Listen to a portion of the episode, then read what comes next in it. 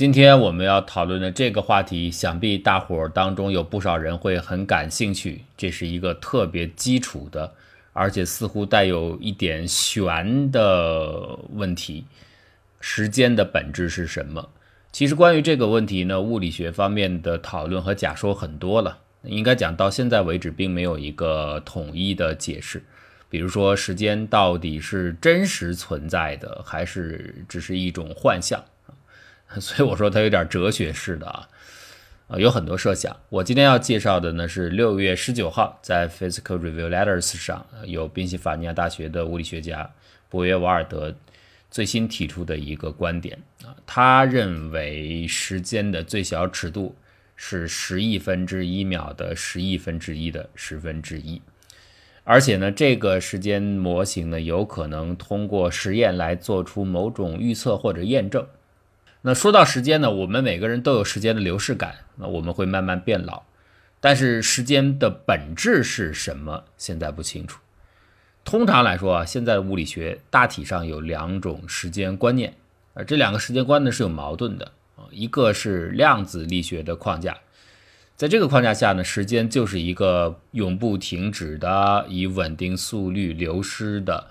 呃，不舍昼夜的这么一个时间参数。另外呢，一个呢，就是来自大家可能更熟悉的相对论啊，也就是说，时间是可以伸缩的，跟尺子一样。呃，越快的物体上面的钟是越慢的。呃，当然，狭义相对论是只要你两个惯性系互相运动，你们的钟看着彼此都慢。呃，所以总而言之，这个时间呢不是固定的，是可长可短、可快可慢的，相对于不同速度运动的人来说不一样。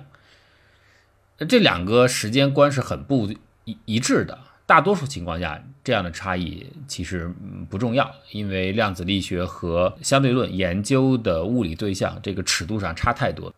相对论，特别是广义相对论，研究的是大尺度的事物；量子力学是很小尺度的事物，所以这二者之间没有什么重叠，就是各自用各自的假设。呃，但是我们知道有所谓的量子引力理论。它专门解释宇宙当中一种非常特殊的情况，比如说像黑洞。黑洞呢，就是一个超大的质量，呃，如果在初期的话，可能是本身是很大的尺度的天体，结果最后呢，却变成一个非常非常小的体积，很小很小的尺度。所以这样就把一个极大的尺度和极小的尺度连接在同一个对象上。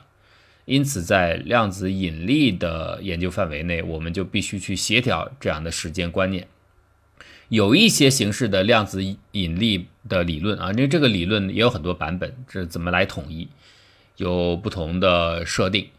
呃，有些引力理论当中呢，就认为时间本身应该也被量化，就是它是由离散的单位组成的。这时间你往下放大放大，不像我们一般人的直觉，它是连续无限可分的呃，不是。到最小的时候，它就变成了一个一个离散的单元，就我们可以认为是一个小小的时间包，或者就是那个像时钟一样，就那一个滴答一个滴答，它是离散的，并不是连续的。这个有点像什么呢？这是个最小的时间单元场啊，有点像希格斯场。我们知道希格斯场是产生质量的来源啊，希格斯场之于希格斯粒子，来给所有的其他的质子赋予质量。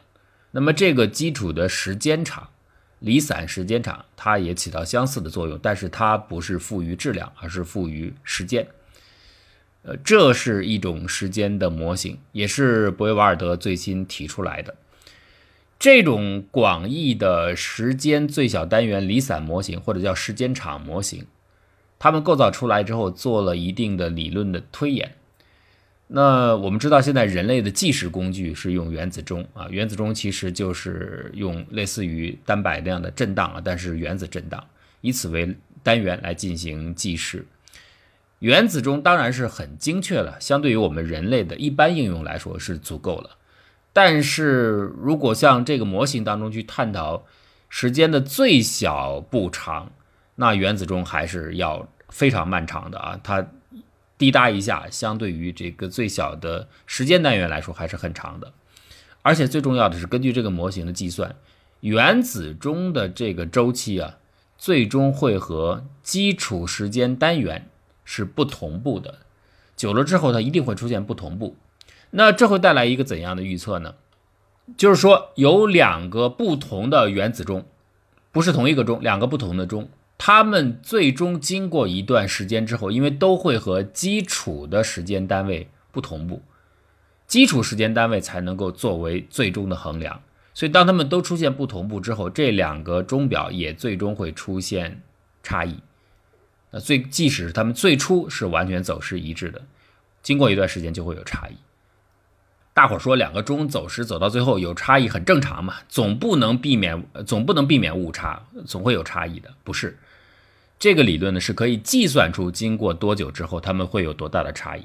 根据它们的最小时间单元的模型。那这个模型里边引入的，比如说像原子钟，它它的震荡周期是十的负十九次方。但是此文当中设定的时间最小单元是十的负三十三次方，也就是十亿分之一的十一分之一的十分之一。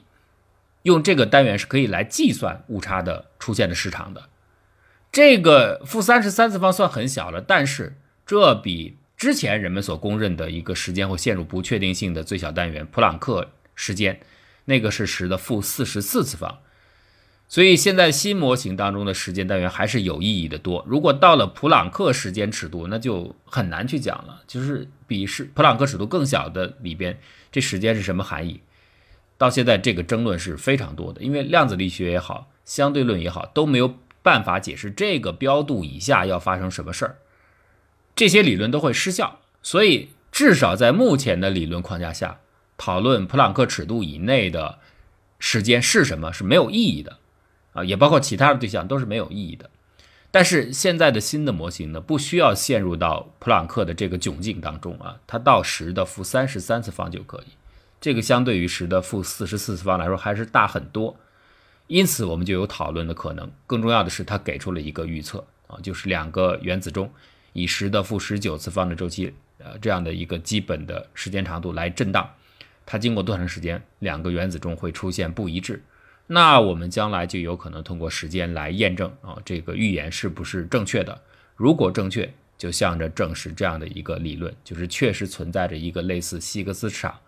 呃，去给所有的粒子赋予质量一样的基础时间场，证明它是有可能成立的。我们可以看看后面会不会有人来做这个实呃实验啊？这个实验并不难，假如成功的话，那会帮助我们对于时间的理解又向前推进一步。